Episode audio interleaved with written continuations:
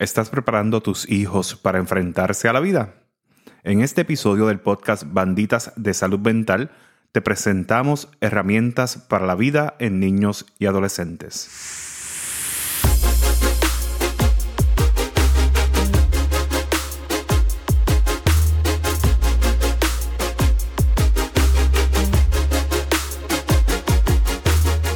Bienvenidos a Banditas de Salud Mental. Aquí el doctor Mario González como siempre, con la compañía de la doctora Jessica Talavera.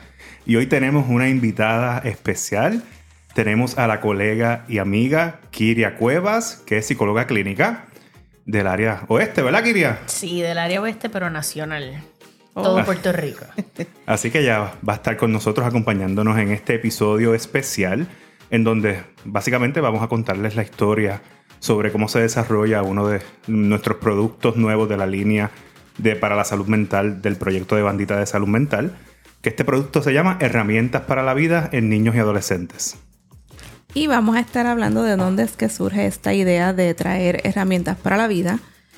Y esto surge de conversaciones que yo he tenido con Mario, otros colegas, entre ellos Kiria, sobre lo que estamos viendo en los jóvenes, eh, tanto nosotros como psicólogas clínicas, en el caso tú como psiquiatra, Aparte, nosotros también ofrecemos educación, eh, ya sea como supervisores clínicos. Yo creo que los tres estamos en esa área, ¿verdad? De supervisión, más bien.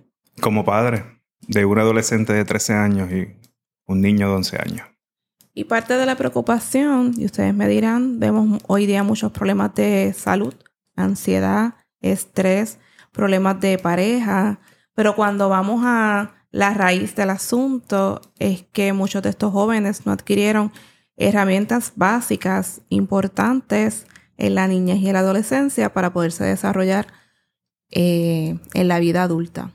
Yo lo veo mucho en mi práctica. Eh, ya yo llevo 12 años trabajando como psiquiatra de niños y adolescentes y me ha pasado muchos casos que me llegan adultos jóvenes o adolescentes tardíos, 18, 19 años, 20 años, que son estudiantes excelentes, tienen cuatro puntos o 100% en su escuela superior y cuando llegan a la universidad o a ese primer trabajo se topan con muchos problemas. Y cuando yo me pongo a investigar, pues no es que no tienen la capacidad intelectual, es que muchas veces carecen de las, eh, de las herramientas o destrezas básicas. Por ejemplo, cosas tan sencillas como ir a ordenar comida, lavar su ropa, que si tú vienes a ver si, por ejemplo, van ese primer año de universidad lejos de su casa, a veces se les hace difícil y todo eso se va acumulando y se puede convertir en ansiedad, baja autoestima, frustración, etc. Te entiendo. No solo lo he visto con, con los pacientes o participantes que he tenido a través de los años que llevo practicando, tanto como estudiante como profesional, o con los mismos estudiantes que he tenido, sino que lo veo en familiares y amistades, o personas que uno conoce, vecinos, de todo no, no soy madre, así que no puedo entenderte tanto en esa área, pero sí tengo un hermano y mi hermano tiene muchos amigos y lo puedo ver también en sus amigos, donde a veces tenemos, y sin poner nombre, ¿verdad? Vemos la limitación para poder desenvolverse en áreas donde nunca han estado antes. O si tienen que ir al supermercado, hacer una pregunta, conseguir un carne. Vamos, algo básico que necesitamos para la sobrevivencia diaria. Siguiendo eh, tu línea, Kiria, yo hablaba eh, los otros días con una colega que es psiquiatra, tiene un hijo de 25 años, le hablaba de esta, de, le hablaba de estas destrezas de herramientas para la vida y me decía, yo te entiendo, yo tengo este hijo de 25 años, lo he tenido que acompañar a las entrevistas de trabajo, a comprar eh, lo que es la compra, los muebles de su apartamento, a ir a comprar un carro porque no tiene la destreza y que ella se siente culpable. No sabemos, esto parte tiene que ver mucho con los cambios, con la tecnología, eh, con la inteligencia artificial, donde los niños, hoy día a los adolescentes se les da toda la información, pero esto le limita desarrollar unas funciones que se conocen ¿verdad? como funciones ejecutivas, que son necesarias, como aprenderse algo tan sencillo como el número de seguro social, cómo hacer la compra, cómo tener unos ahorros, eh, cómo eh, financiar sus cosas en el día a día. Y cómo el no hacer estas cosas sencillas les, les limita mucho el poder organizar, anticipar, planificar y autorregular las emociones cuando las situaciones de vida vienen o se presentan. Y como tú dices, Jessica, yo creo que una de las grandes bendiciones en ocasiones es uno poder darle a sus hijos experiencias y, cosas, ¿verdad? Que quizás uno no tuvo cuando estaba a su edad. Pero también tenemos que hacer ese balance de sobreprotegerlos, porque al final del día, si no le enseñamos esas destrezas cuando estén solos, pues nadie les va, nadie les va a coger pena, como yo digo eh, a veces a mis pacientes. A mí me pasó no hace mucho que yo fui a un restaurante de comida rápida eh, porque ese día no quise cocinar, a pesar de que siempre dije que no los iba a llevar a, a, restaurantes de comida rápida, que yo iba a cocinar, pero ese día no se pudo. Y ese día, pues yo decidí que ellos fueran los que ordenaran y pidieran. Ustedes no se pueden imaginar la cara de terror que ambos pusieron, como que no, papá, no vamos a hacerlo. Y de momento yo pensé en rescatarlo y decirle, ah, pues no, pues yo lo pido, pero dije, no, espérate, porque ellos tienen, tienen que tener estas destrezas, ¿no? Y, y yo les dije lo que quería para mi orden, me senté como tres meses atrás y le di la oportunidad que ellos se desenvolvieran se veían ansiosos, se veían preocupados, me miraban a cada rato como que bien si lo estaban haciendo bien, pero al final del día lo lograron, ¿no? Y yo creo que hasta esas cosas que se ven sencillas son esenciales para que entonces, si ellos, si ellos eh, pueden manejar eso, pues van a poder manejar cosas más, más difíciles más adelante en el camino. Jessica, tú acabas de mencionar lo de memorizar he visto tanto con mis estudiantes que en los papeles que tengo al frente, yo no me puedo memorizar los números de estudiante, algo tan básico que se utiliza tanto cuando tú estás en estudios graduados. Yo no me puedo memorizar los números de todos mis estudiantes. Valga, que si memoricé uno fue porque lo escribí demasiado y cuidado, que se, me olvida porque yo mismo me confundo con los míos. Los estudiantes que tengo y que he tenido no se saben su número de estudiante que es hasta más corto que el del Seguro Social. Y lo tienes que utilizar tanto a diario a veces. Entonces tú los ves y dices, entonces, ¿cómo pueden desarrollar velocidad de procesamiento en su cerebro? Porque están recapturando información de un área. Entonces, yo les pregunto el número de estudiantes y se frustran porque tienen que buscarlo. Y desarrollan entonces una frustración emocional donde se quedan con esa emoción dentro de ellos y más adelante tú lo ves más tardecito un poco frustrado y tú dices, pero ¿y por qué está frustrado si ya me dio el número de estudiantes? Es que se quedó con la emoción y entonces eso lo pasan a otros lados. Y si después tiene que ver un paciente o un participante, se quedó con la frustración, algo tan básico como trabajar con la memoria, claro, cuando lo miramos en, un, en una cadena de análisis.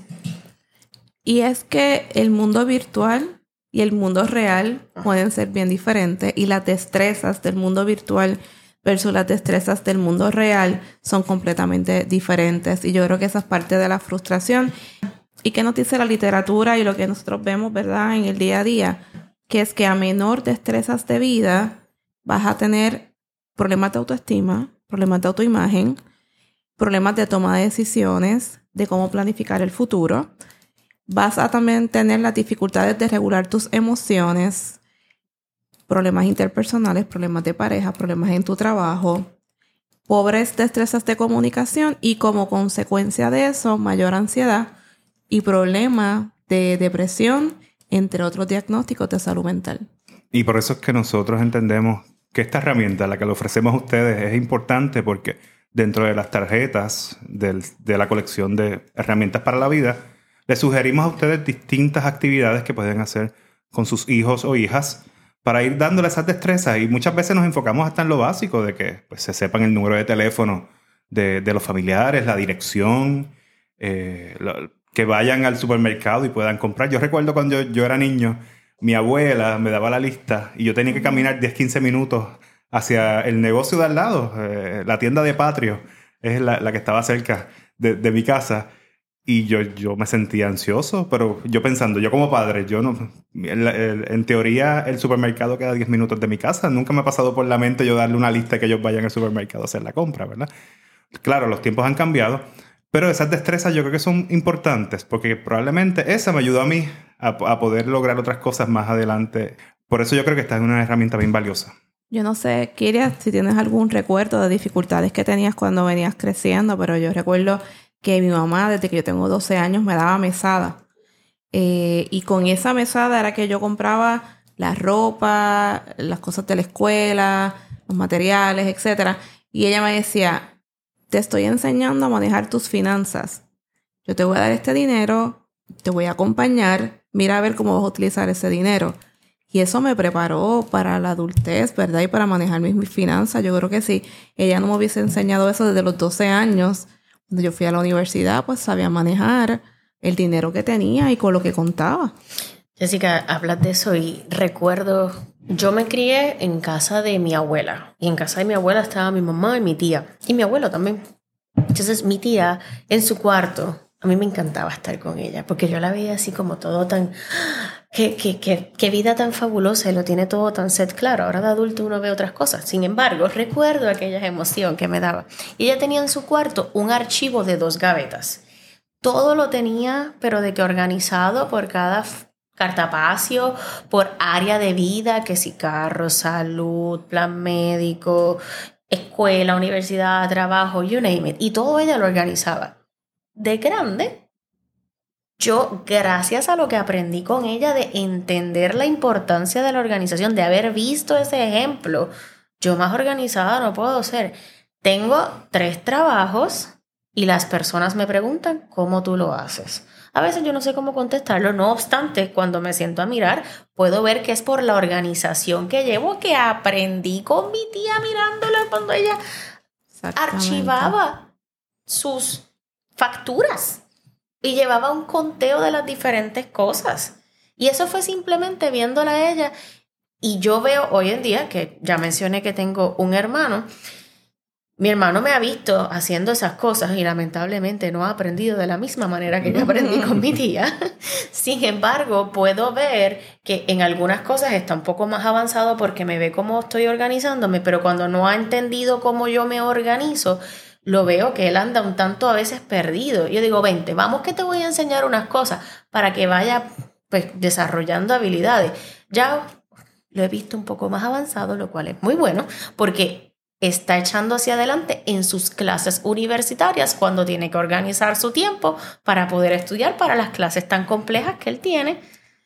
Y dicho esto, que es un buen punto lo que traes, todo esto el niño lo puede aprender supuestamente delegadamente viendo un vídeo o preguntándole a ChatGPT. No. Lo que ocurre, exacto, lo que ocurre Sí, pero estás virtual recibiendo la información y la parte práctica, porque es en la parte práctica que las funciones ejecutivas del cerebro que les hablé anteriormente es que se desarrollan. O sea, necesitas llevarlo a la parte práctica. No sé qué piensan ustedes. Acaba de, perdóname un segundito rapidito, Mario.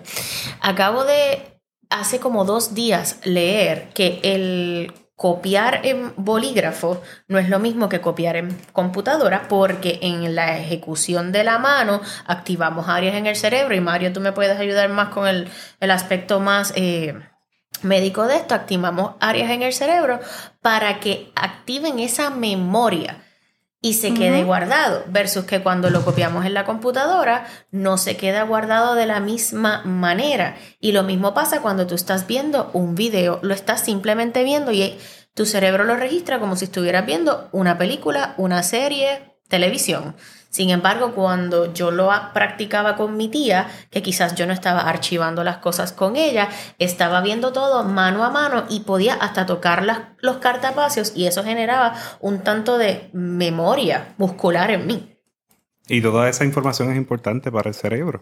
Y no tan solo eso, también a la misma vez se fomenta un desarrollo adecuado y se ayuda a manejar emociones como frustración, por ejemplo, porque ¿verdad? si tú aprendes a manejar la frustración que te trae no saber hacer esas cosas pequeñas. Por ejemplo, aquí en mi casa, una de las actividades que son responsabilidad de mis hijos de hace tiempo es lavar su ropa. Y sí, al principio, pues la ropa blanca salía pues, rosada, ¿verdad? Porque se mezclaba con otros colores. Y pues también uno como adulto no tiene que a veces ayudar, manejar, ¿verdad? Cómo uno se, se enfrenta a esas cosas, cómo uno reacciona. Pero pues eso también, el, que mis hijos aprendan a hacer la actividad y si no les sale bien, a manejar la frustración que le pueda causar en cosas que son pues, relativamente más pequeñas, le va a dar también esos marcos de referencia para cuando se enfrenten a situaciones un poco más difíciles. Correcto. Así que en resumen, ¿qué traen estas tarjetas de herramientas para la vida?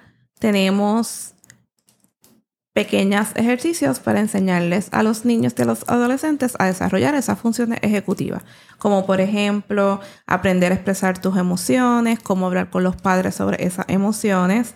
También tenemos de manejo de emoción, estrés, ansiedad, destrezas de memorización. Algo tan sencillo que se lo he dicho a los padres y le pregunto a los niños de 9 a 11 años, eh, ¿te sabes el seguro social?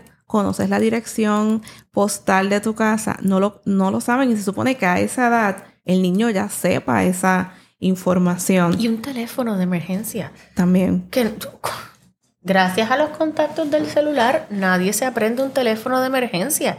Y si tú tuviste un accidente en la calle, todos estén cuidados. Sin embargo, si tuviste un accidente en la calle, el teléfono salió volando, ¿a quién tú vas a llamar si necesitas ayuda? Claro, 911, pero no obstante, necesitas un familiar cerca. Esa es una de las destrezas que tenemos en las tarjetas, cómo llamar al 911, porque si ocurre una emergencia, el niño debe saber cómo hacer esa llamada y el padre se supone que le enseñe cómo llama, qué decir y qué información le van a pedir. Sí, y como tú también comentas, hasta cosas sencillas, el nombre completo de los padres, el número de teléfono, a mí me pasó que yo le, dentro de este análisis le pregunto, ven acá, a mis hijos, ¿ustedes saben cuál es mi número de teléfono? Y no se lo sabían, iban a buscarlos en el dispositivo, o sea que, ¿verdad? Utilizar esa memoria, ¿no?